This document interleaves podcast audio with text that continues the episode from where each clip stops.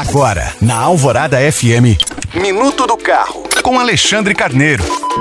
O ano ainda não acabou, mas a Associação Nacional dos Fabricantes de Veículos Automotores, a Anfávia, já elaborou as projeções para o setor em 2024 e as expectativas são boas. A entidade prevê um crescimento de 7% no número de emplacamentos em 2024 em relação a 2023. Além do aumento no volume das vendas, a Anfávia projeta ainda uma elevação de 4,7% na quantidade de veículos produzidos no país que deve chegar a 2,47 milhões de unidades em 2024. E quanto às exportações, a estimativa também é positiva, com aumento esperado de aproximadamente 2%. De acordo com a Anfávia, a previsão otimista baseia-se no atual cenário econômico do Brasil. E nesse ponto, vale lembrar que o mercado de automóveis já vem apresentando crescimento em 2023. De janeiro a novembro, mais de 1 milhão e 900 mil veículos, incluindo carros de passeio e comerciais leves, foram emplacados no país,